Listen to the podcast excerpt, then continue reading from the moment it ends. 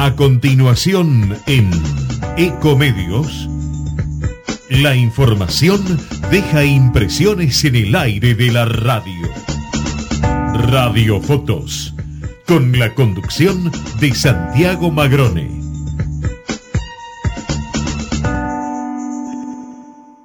Shell Argentina auspicia este programa.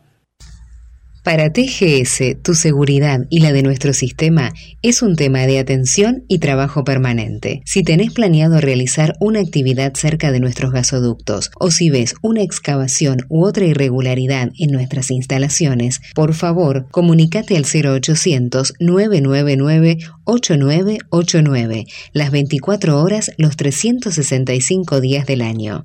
Ayúdanos a prevenir accidentes. Para más información, consulta en nuestra página www.tgs.com.ar. TGS, comprometidos con la vida.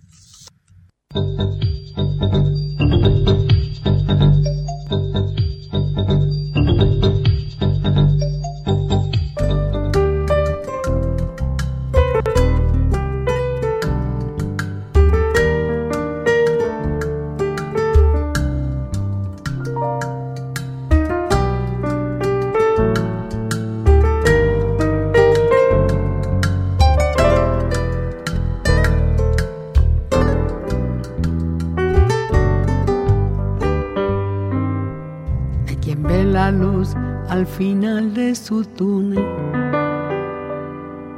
y construye un nuevo túnel para no ver.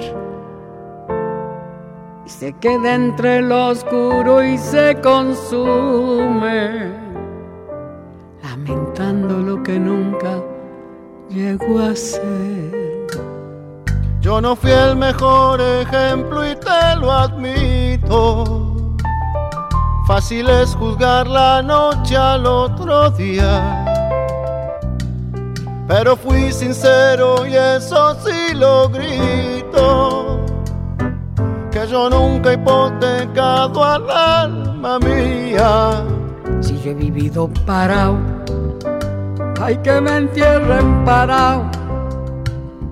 Pagué el precio que paga el que no vive arrodillado. La vida me ha restregado pero jamás me ha planchado. En la buena y en la mala voy con los dientes pelados. Sonriendo y de pie, siempre parado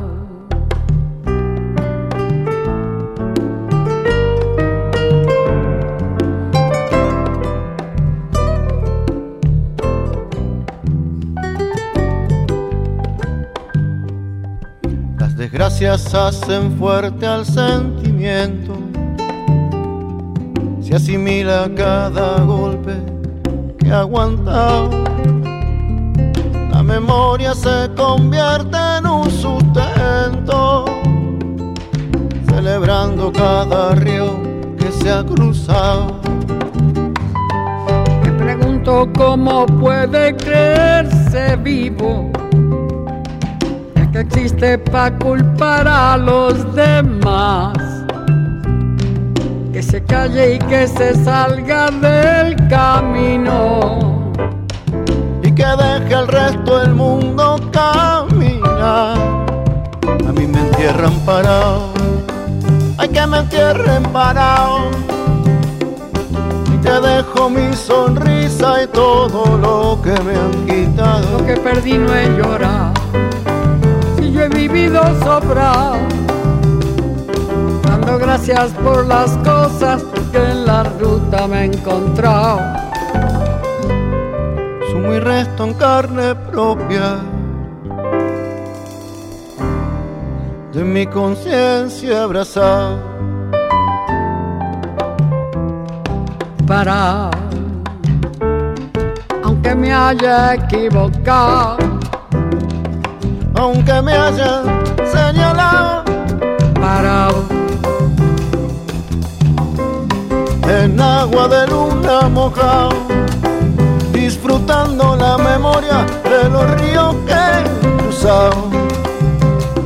Aunque casi me haya ahogado, sigo parado, aunque me haya equivocado, vivo parado, aunque me hayan señalado, sigo parado, corriendo y de pie.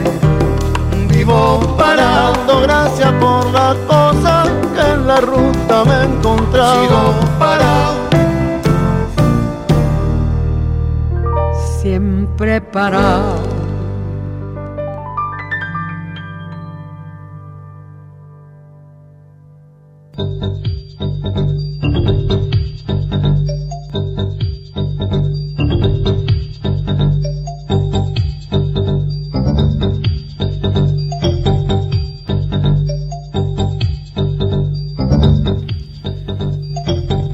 Buen mediodía en rigor, una hora después del mediodía, 13 y 10 de este peculiar primero de marzo, estamos arrancando una, un nuevo ciclo y una nueva edición de Radio Fotos por Ecomedios.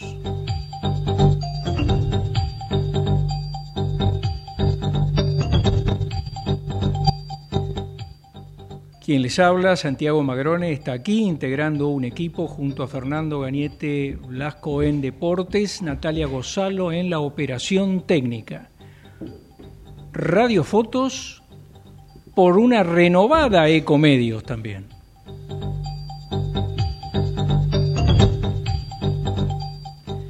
Porque estamos en nuevos estudios de esta emisora. Así que, bueno, Suerte para la emisora y suerte para nosotros. Trataremos de hacer para ustedes el mejor periodismo del que seamos capaces.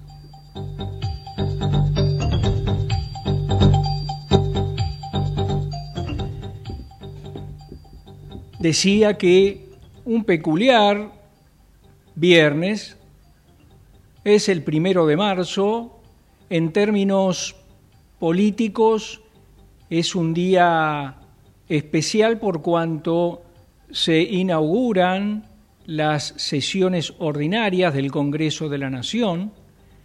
Em, lo que no es habitual, pero ocurrirá hoy, es que esa inauguración formal eh, no tendrá lugar en horas de este, de este mediodía, sino a las 21 horas, cuando el presidente de la Nación, Javier Milei, se haga presente eh, en el Congreso para dar su lo que se espera, sea un discurso eh, eh, que habilita, que activa las sesiones, un discurso en el cual debería eh, dar a conocer los trazos gruesos de lo que será su gestión eh, este, para este 2024, eh, por supuesto que haciendo referencia a lo realizado desde que asumió el mandato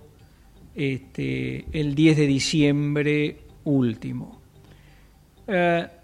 Pongo algunos potenciales en este, en este comentario, en esta introducción, porque, bueno, eh, todos recordamos que el 10 de diciembre, cuando asume el cargo eh, Javier Milei, concurre eh, al Congreso, por cierto, pero no habla en el ámbito del hemiciclo este, de la Cámara Alta, sino que se queda en las escalinatas, eh, habla de espaldas a este, el edificio del Congreso, donde estaban los legisladores, diputados y senadores, este, y habla desde un atril eh, a un público que estaba reunido eh, enfrente, en el arranque de la plaza de los dos congresos.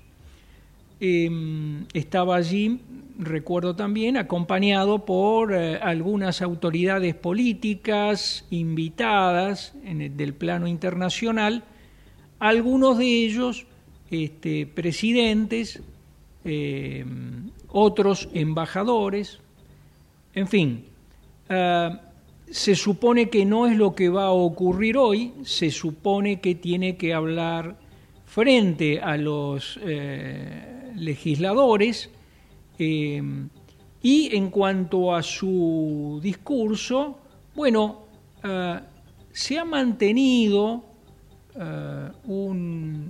una, digamos, una cautela mm, a nivel oficial respecto de eh, que no trascendieran eh, ni siquiera trazos gruesos de eso. Eh, y también se ha creado a través de las redes sociales que tienen este, mm, quien las active desde la Casa Rosada, este, alguna expectativa con relación a si va a formular o no algún anuncio eh, contundente en materia, por ejemplo, de economía. Eh, está, estamos a este, ocho horas de ese momento.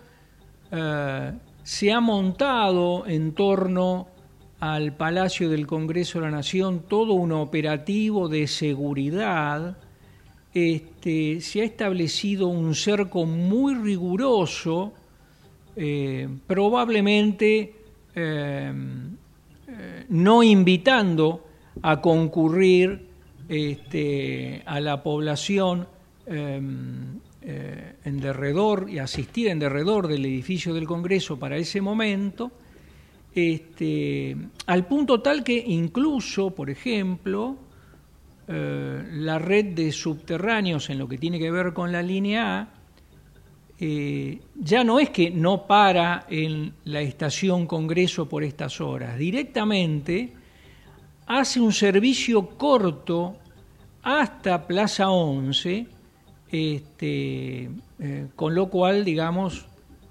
todos los pasajeros han tenido que desembarcar en Plaza Miserere para ir a realizar algún tipo de combinación posible este, para proseguir su viaje. Hay organizaciones eh, barriales, populares, que han eh, planteado la posibilidad de la concurrencia este, en el entorno del Palacio Legislativo, en principio, eh, por lo que he podido leer, más bien en señal de reclamo, más bien en señal de protesta con respecto al curso de los acontecimientos este, económicos eh, de, los que todos somos este, testigos en estos meses de gestión. Ah, digo, tendrá que ver tal vez con eso, este gran operativo de seguridad, eh, es muy probable, es muy probable. Bueno, habrá que esperar entonces estas próximas horas para ver cuál es el contenido de eh, la locución del presidente Milei. Eh, ha sembrado este, algunas dudas este, eh, en el humor de los legisladores, toda vez que mi ley en estas últimas semanas en particular ha sido muy agresivo en sus declaraciones para con, eh, por ejemplo, los diputados, este, cuando vio, se vio frustrado el, este, el tratamiento de la denominada ley ómnibus este, en el ámbito parlamentario, em, de manera tal que hoy por hoy gran parte de la gestión em, de Javier Milei está sustentada en el decreto de necesidad de urgencia 70 2023 que también debió haber sido considerado en el ámbito parlamentario, mm, tal como lo disponen las normas constitucionales, eh, y de cuya consideración podía resultar eh, avalado o rechazado. Pues bien, pese a los insistentes intentos de la oposición en el ámbito del Senado de la Nación, estoy eh, refiriéndome particularmente a los legisladores del bloque de Unión por la Patria, para que la presidenta del Senado de la Nación, es decir, vicepresidenta de la Nación, convoque a una reunión para debatir, para analizar ese DNU, eh, bueno, hasta ahora esto no ha ocurrido, eh, esto eh, ha sido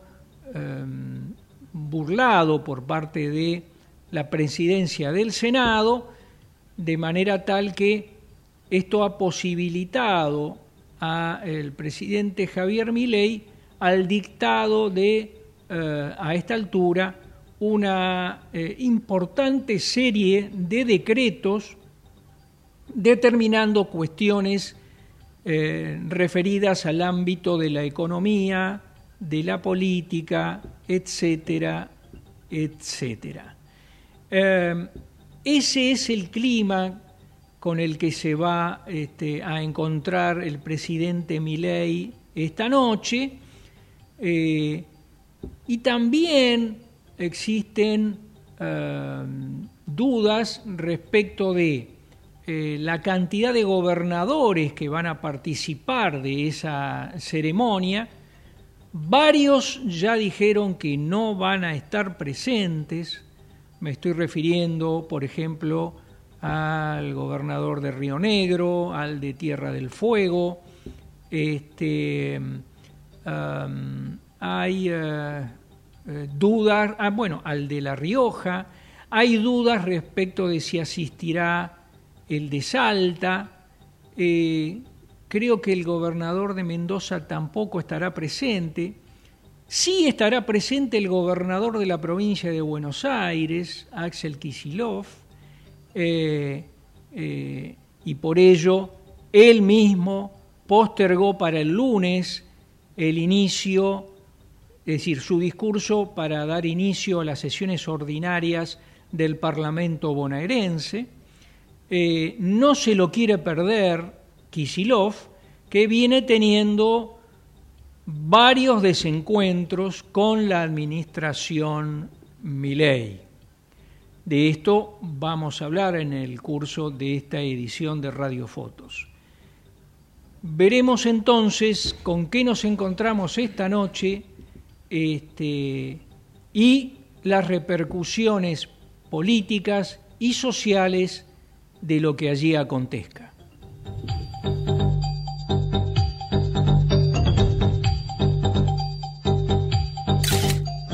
Radiofotos, Deportes.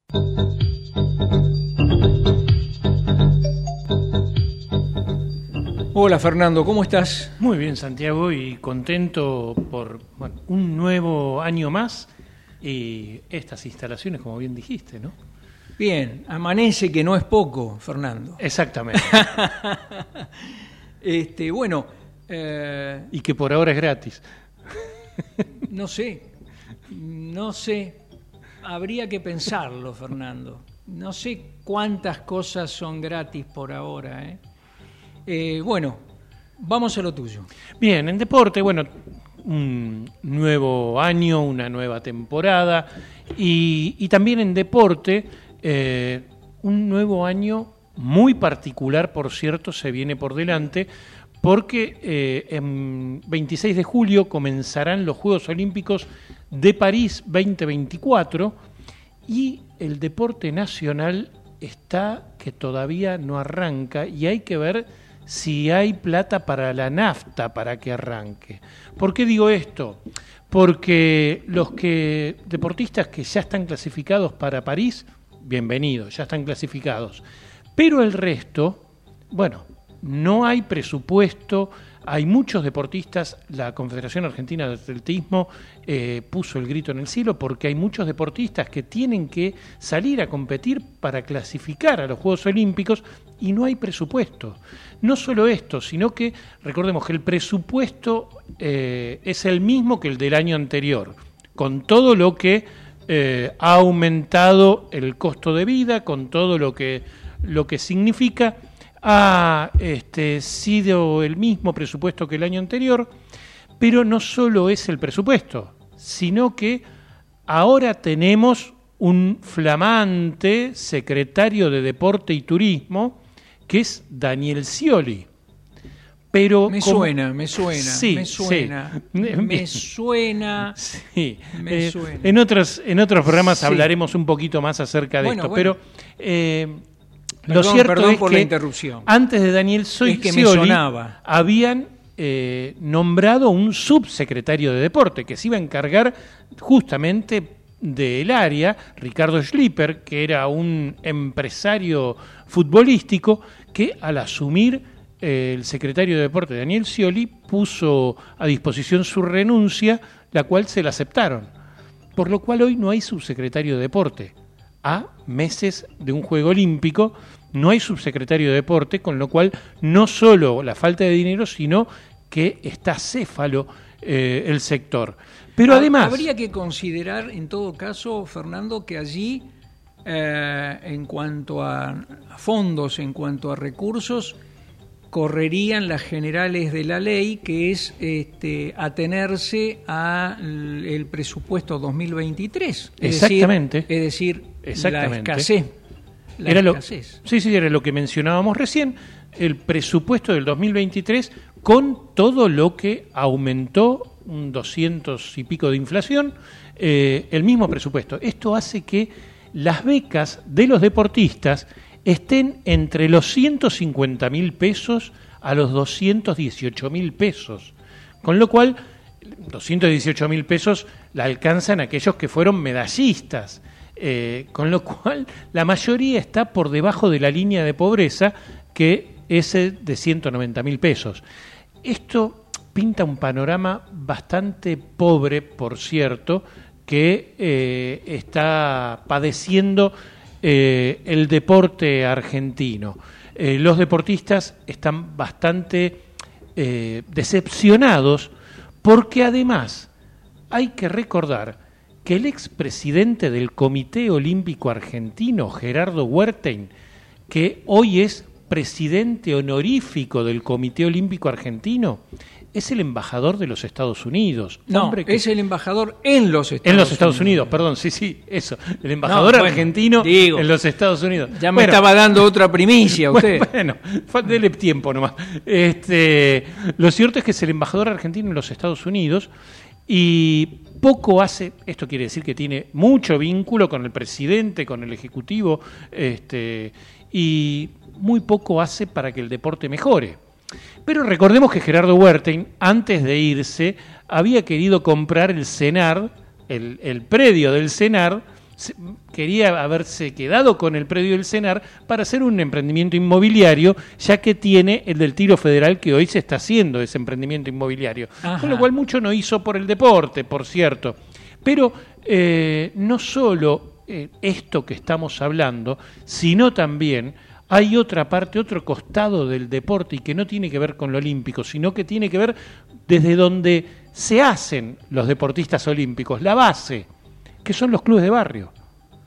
Y hoy los clubes de barrio están más que preocupados porque con todos estos aumentos del costo de vida, de los servicios que se vienen, va a pasar algo que ya lo vivimos en el 2015 el 2019, que fue que los clubes de barrio estaban penando porque no podían subsistir siquiera y eh, obviamente esto también hace que el asociado del club de barrio, de pueblo, de cualquier eh, punto del país, que es de donde, insisto, contienen a los chicos y de ahí salen los que después son los deportistas olímpicos, bueno, eh, hoy por hoy con... Por lo menos muchos, ¿no? No digo todos. La gran mayoría, y hasta inclusive campeones mundiales de fútbol, ¿eh? Casi todos, por no decir todos, habría que hacer minucioso estudio, pero eh, le diría que por lo menos seguro un 70%, porque esto lo, vi cuando en diciembre salimos campeones del mundo, eh, eh, el 70-80% salió de un club de barrio de pueblo, que después pasó a otro club ya este, ligado a AFA, pero sale, nació de un club de barrio o un club de pueblo. Casi todos, hasta inclusive el propio Lionel Messi. ok, pero más allá del fútbol, digo, la, la pregunta es, en otras actividades, em, en su momento creo que el CENAR tuvo un buen un, papel destacado, digamos, ¿no? Para la, para la formación de los... Sí, sí, no, es que el CENAR es un Centro Nacional de Alto Rendimiento Deportivo extraordinario, muy bien visto por todo el mundo. El tema es después qué se hace con él. Claro. ¿Y cuántos profesionales? Ya hay menos profesionales que están trabajando ya, eh, insisto, los deportistas ya tienen que trabajar de otra cosa, con lo cual no le pueden dedicar el tiempo a la disciplina. Eh, ya está manteniéndose no, del, no como eh, vos hacías mención de aquellas épocas doradas, sino que se está mm, viniendo abajo. Eh, en tan poco tiempo, en tres meses, eh, se está viniendo abajo, porque claro, si no hay dinero para mantenerlo, no se puede mantener.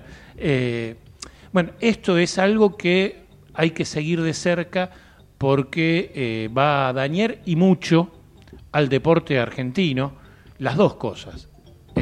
los clubes de barrio, la contención y también va a ser, va a dañar el futuro del deporte argentino y lo que está sucediendo con el deporte de mediano y alto rendimiento. Y después, si querés, te cuento en el fútbol cómo venimos. Bueno, gracias Fernando. Ahora vamos a un corte.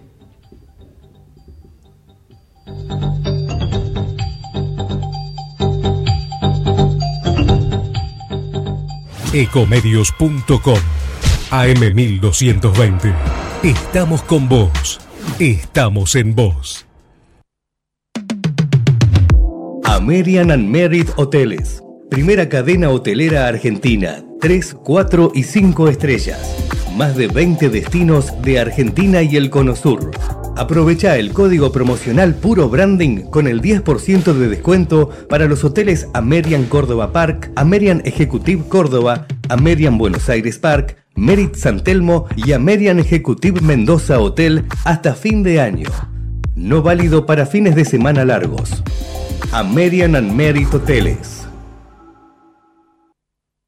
Este verano festivalea en Catamarca.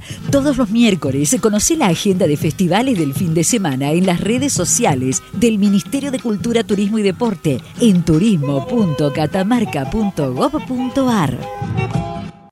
Informate en ecomedios.com. Seguinos en TikTok, arroba ecomedios 1220. Cada noticia deja una impresión. Radiofotos.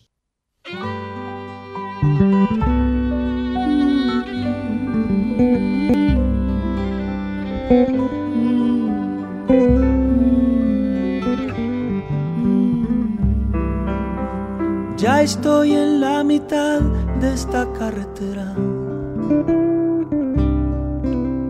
Tantas encrucijadas quedan detrás. Ya está en el aire girando mi moneda.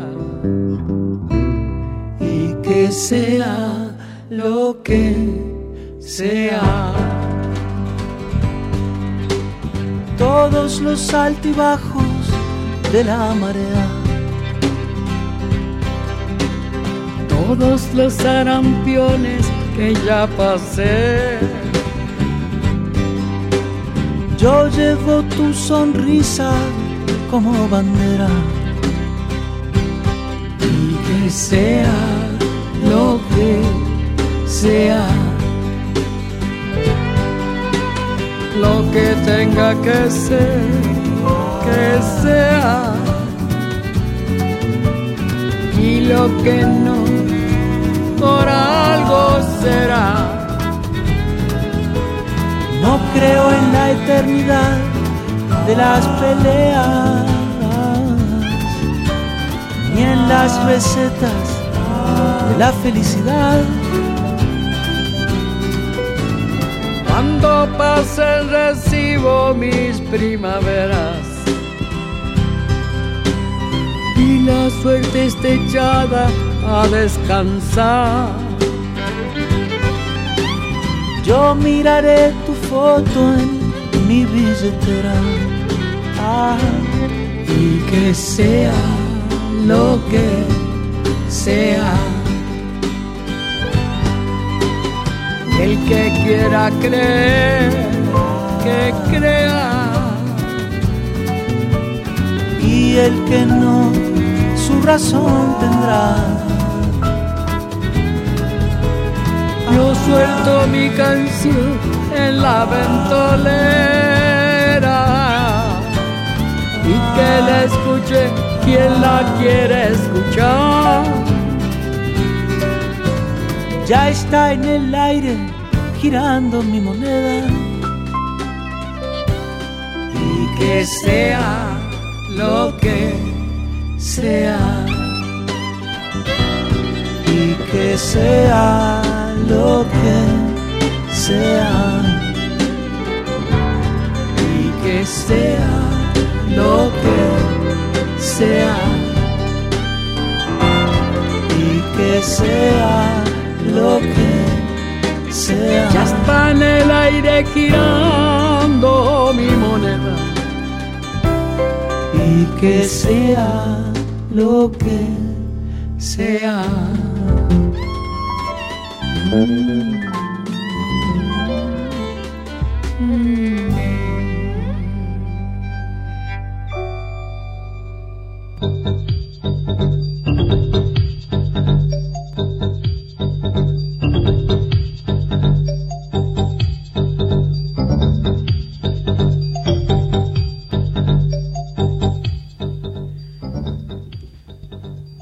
Vamos a hablar de energía, eh, un sector que estuvo eh, en esta semana eh, muy atento a lo que ocurrió con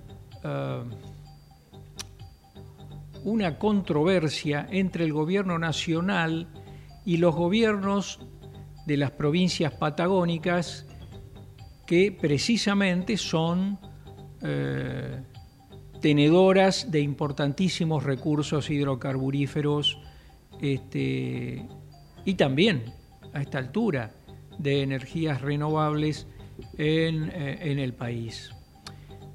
Todo tuvo que ver con decisiones de la administración Milei, digo a través del ministro de Economía, Nicolás Caputo, de eh, no girar eh, recursos coparticipables este, a, Chubut en un momento determinado.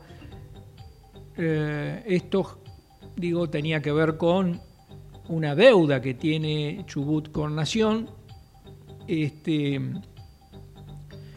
pero la verdad es que eh, reclamó el, gobernador de esa provincia por las consecuencias que eh, suponía en materia económica, pero también social, este, eh, no contar con esos recursos por estos, por estos meses tan complicados para las cuentas provinciales también. Hubo allí una solidaridad expresada por los gobernadores patagónicos, digo, eh, Río Negro, Santa Cruz, eh, La Pampa, em, Tierra del Fuego, este, que también eh, están viendo restringidos los recursos coparticipables por parte de Nación. Hay que acotar que esto es una situación que está planteada también con otros gobernadores del país, este, por eso señalaba hace un ratito, de hecho, eh, la ausencia de varios de ellos este, eh, en la apertura de sesiones del Congreso de la Nación esta noche cuando asista el presidente. a quienes, por otra parte, Milei ciertamente maltrató verbalmente a través de las redes este, y otro tipo eh, de canales. Este, eh, y entonces varios de ellos han señalado que no están con el mejor ánimo de compartir ningún acto con el presidente de la nación. Eh, digo, en el medio de esa discusión con los gobernadores patagónicos y en particular con el de Chubut, este gobernador Torres se le ocurrió señalar que incluso si no se le restituían recursos, podía este, frenar la producción de hidrocarburos y generar entonces este, una situación que podría ser preocupante para el gobierno nacional, pero la verdad es que ah, esta fue una decisión que él no consultó con el resto de los gobernadores patagónicos, que en, principio se habían solidarizado con, con su reclamo, pero que claramente no estaban en disposición de parar la producción de hidrocarburos en la región, toda vez que precisamente la producción de hidrocarburos es esencial para las economías de todas las provincias patagónicas. Todo esto, mientras todo esto ocurría, el empresariado del sector obviamente observaba con atención el curso de los acontecimientos, este, porque bueno, eh, lo que menos necesitan es conflictos entre nación y provincia este, que afecten el desarrollo de las actividades productivas en la región. Bueno, finalmente ocurrió una decisión eh, judicial en favor del eh, gobernador eh, chubutense que determinaba y ordenaba a Nación no volver a retenerle esos recursos y avanzar en una discusión para la refinanciación de la deuda a la que hice mención. Sobre esto el gobierno todavía está viendo qué hacer. Su primera reacción fue decir que iba a recurrir incluso a un persaltum hasta la Corte Suprema de Justicia para que fallara sobre este tipo de temas, considerando que si esto, si se hacía lugar a esto, bueno, otras provincias actuarían del mismo modo, es decir, se rebelarían contra Nación. Pero bueno, habrá que ver, en todo caso, cuando esto llegue a la Corte Suprema, tengo entendido que en las últimas horas de ayer ya se estaba cursando este, algún requerimiento eh, por parte de Nación.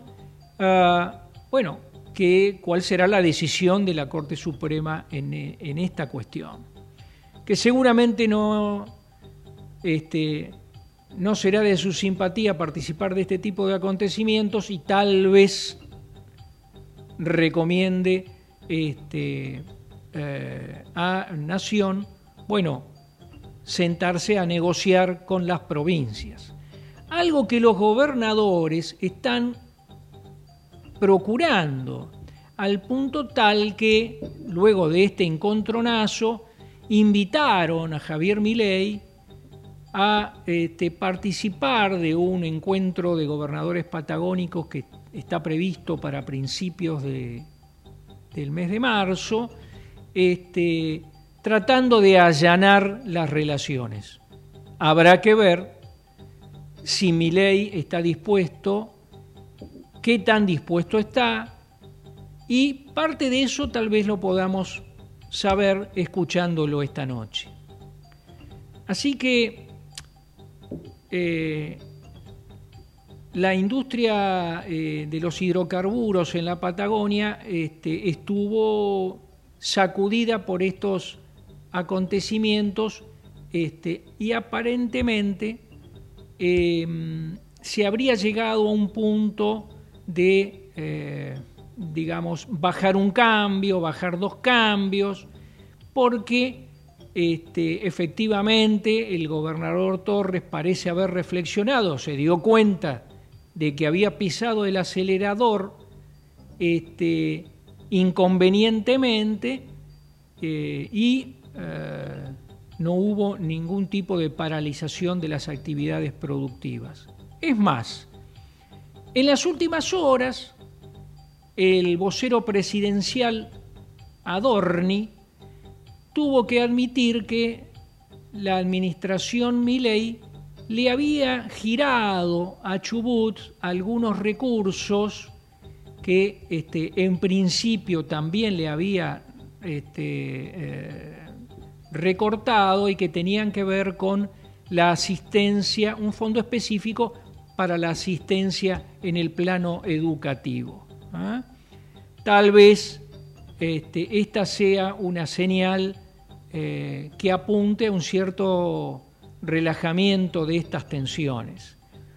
Pero sabemos que la Administración Central eh, no tiene eh, empacho eh, a la hora de recortar fondos específicos. De eso puede dar cuenta el gobernador Axel Kisilov con relación a lo que le hizo, que le hizo, dice Kisilov, no a este gobernador, sino a la, a la población de la provincia de Buenos Aires, este, eh, no, es decir, anulándole el eh, fondo específico, se habla estimado en más de 200 mil millones de pesos para que se tenga una idea, eh, que tenía por principal destino el financiamiento de seguridad y educación en la provincia de Buenos Aires.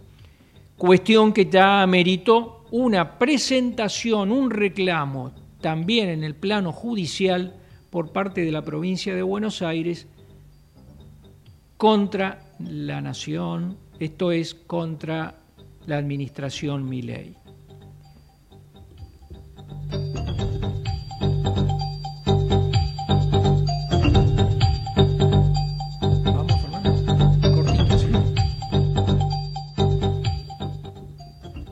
Bien, Fernando. Bien, dijimos antes que íbamos a hablar de fútbol, vamos a hablar del fútbol y cómo, qué es lo que se viene en el fútbol, más allá de la Copa América que va a disputar la selección argentina. Lo que se viene es lo que ya se intentó, que las sociedades anónimas deportivas se impongan en el fútbol argentino. Esto eh, oportunamente estuvo en el DNU y que la justicia eh, lo rechazó a eso ese punto.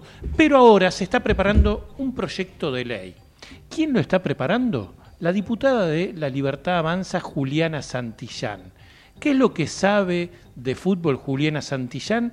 Bueno, que alguna vez eh, hubo salido con eh, Facundo Moyano, que estaba presidiendo un club en Mar del Plata, o que eh, alguna vez como panelista eh, coincidió con algún periodista deportivo. Lo cierto es que hoy está de novia con Guillermo Tofoni. ¿Quién es Guillermo Tofoni?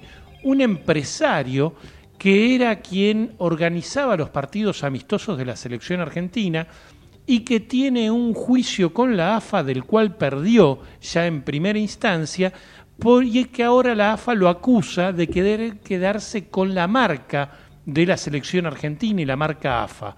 Eh, y esto está dirimiéndose en la justicia. Este empresario Guillermo Tofoni, que oportunamente le dio todo el apoyo a Mauricio Macri y que ahora es de la libertad avanza, o por lo menos así se manifestó, es quien eh, es la pareja de Juliana Santillán y quien le estaría haciendo todo eh, lo pertinente para presentar el proyecto de ley para que se aprueben las sociedades anónimas deportivas en la Argentina. Sigue insistiendo los muchachos, ¿eh? lo que quieren es el negocio.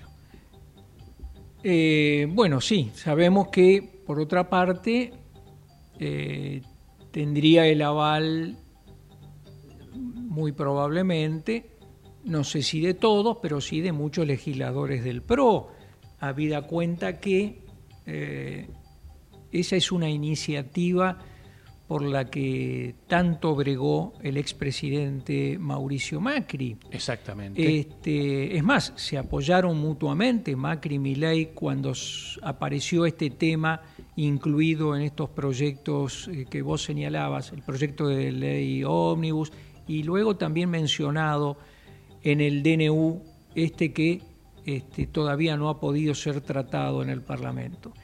Eh, así que eh, seguramente van a insistir una y otra vez. Habrá que ver este, eh, si esto tiene o no tiene, en principio, prioridad en el ámbito parlamentario. Digo, con tantos temas densos por tratar. Y más importantes, ¿no? Por cierto. Claro, claro. Este, y eh, eh, en el caso de que llegue a ser tratado, eh, bueno, cuál es el nivel de respaldo que pueda tener semejante proyecto, considerando además que em, la propia conducción de la AFA este, recientemente emitió un pronunciamiento contrario a este tipo de iniciativas. No solo eso, la AFA en sus estatutos dice que no puede haber sociedades anónimas deportivas en el estatuto de AFA, por lo cual el proyecto de ley, en caso de eh, tener cierto éxito, eh, recordemos que se estaría metiendo en los estatutos de AFA y esto hay que ver qué dice FIFA, pero supuestamente los estatutos de FIFA dicen que los gobiernos no se pueden meter en cuestiones de asociaciones de fútbol. Habrá que ver puede traer cola también. Bueno, eh, gracias Fernando.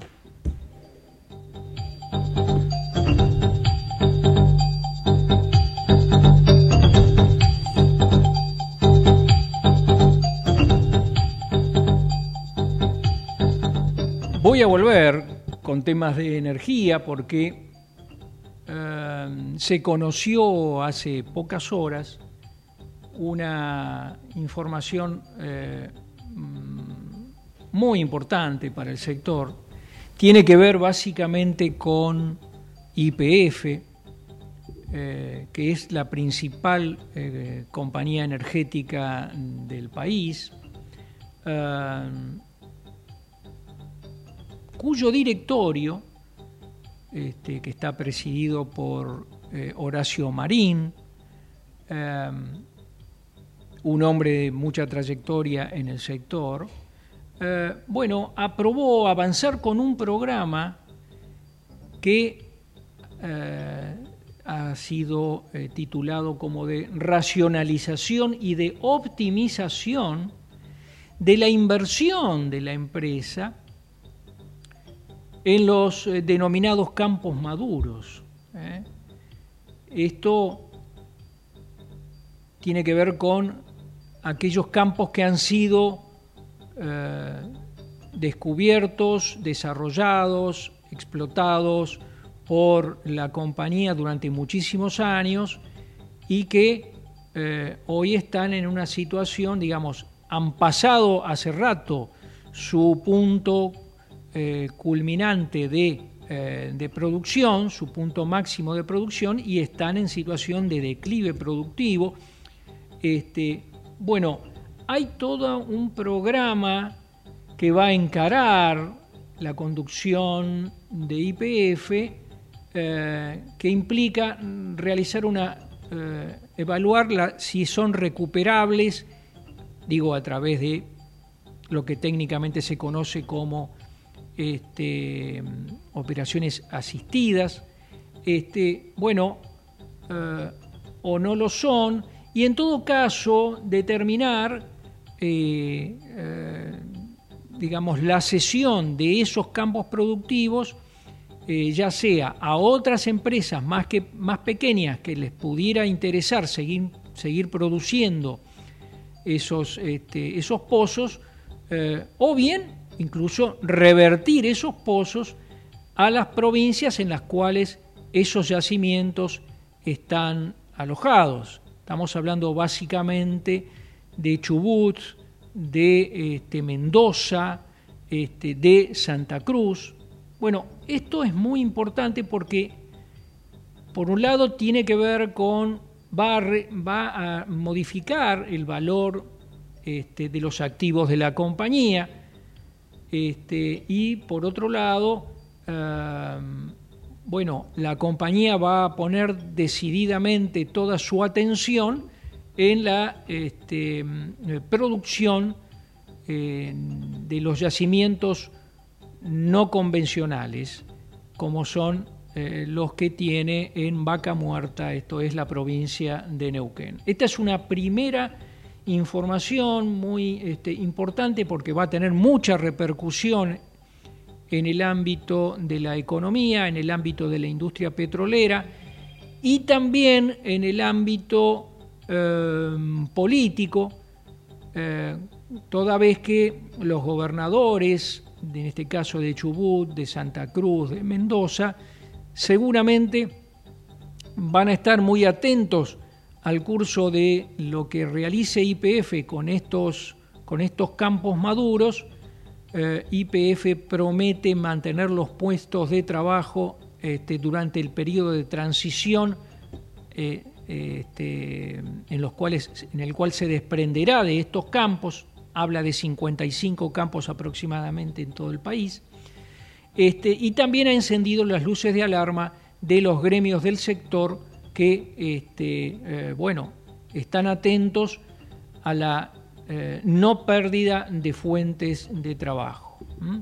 Bueno, veremos qué ocurre eh, con esta IPF que tiene mayoría accionaria estatal, una mayoría accionaria que en principio, bueno, que se alcanzó en el 2012, revirtiendo parcialmente la privatización de yacimientos petrolíferos fiscales de la década del 90, eh, y que eh, la administración Milei, cuando asumió, eh, planteó volver a privatizar esa porción accionaria hoy en manos del Estado. De hecho, incluyó, la incluyó a IPF en el listado de la ley Omnibus, este, y luego en las últimas semanas se dejó trascender que este proyecto de privatización de esas acciones estatales este, no eh, avanzaría.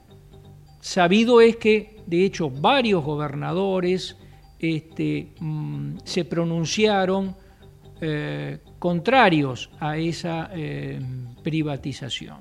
Bueno, así están las cosas por IPF. El otro dato que tengo en, en materia de servicios públicos, particularmente de gas y de electricidad, es que eh, ayer se realizó una audiencia pública para analizar un nuevo esquema de asignación o reasignación de los subsidios a los usuarios de gas y de electricidad en todo el país.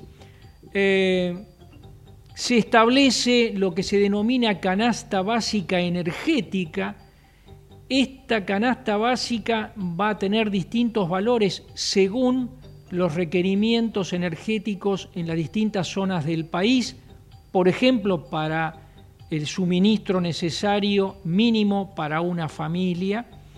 Eh, se va a establecer los niveles de eh, ingresos de ese grupo familiar, se va a considerar si hay una cobertura, si están en condiciones de pagar totalmente, es decir, sin subsidios, las nuevas tarifas que se están preparando y que seguramente serán muy fuertes, eh, por lo que ha, trascendido en las audiencias públicas, este, y en el caso de que no estuvieran en condiciones de pagar la tarifa plena, bueno, allí recién el Estado acudiría con un subsidio total o parcial caso por caso. Eh, ¿Para cuándo estarán activados los nuevos cuadros tarifarios y este esquema de eh, nueva, este nuevo esquema de este, subsidios? Bueno, para el mes de abril, ¿eh? para el mes de abril. Así que, bueno, este, habrá que estar eh, preparado para este, eh, afrontar seguramente muy fuertes facturas porque las actualizaciones este, tarifarias serán importantes, pero además, si a esto le sumamos que se reducirán los subsidios, el, peso en el resultado final, en la factura que recibamos, será realmente eh, significativo. Hicimos radiofotos para usted, Fernando Gañete en Deportes, Natalia Gozalo en la operación técnica, quien les habla Santiago Magrone, les desea un buen fin de semana y les propongo nos volvamos a encontrar, si Dios quiere, el próximo viernes a las 13 por Ecomedios para una nueva edición de Radio Fotos. Buena semana.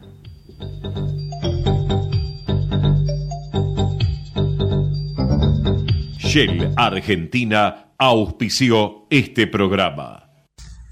Para TGS, tu seguridad y la de nuestro sistema es un tema de atención y trabajo permanente. Si tenés planeado realizar una actividad cerca de nuestros gasoductos o si ves una excavación u otra irregularidad en nuestras instalaciones, por favor, comunícate al 0800 999 8989, las 24 horas, los 365 días del año.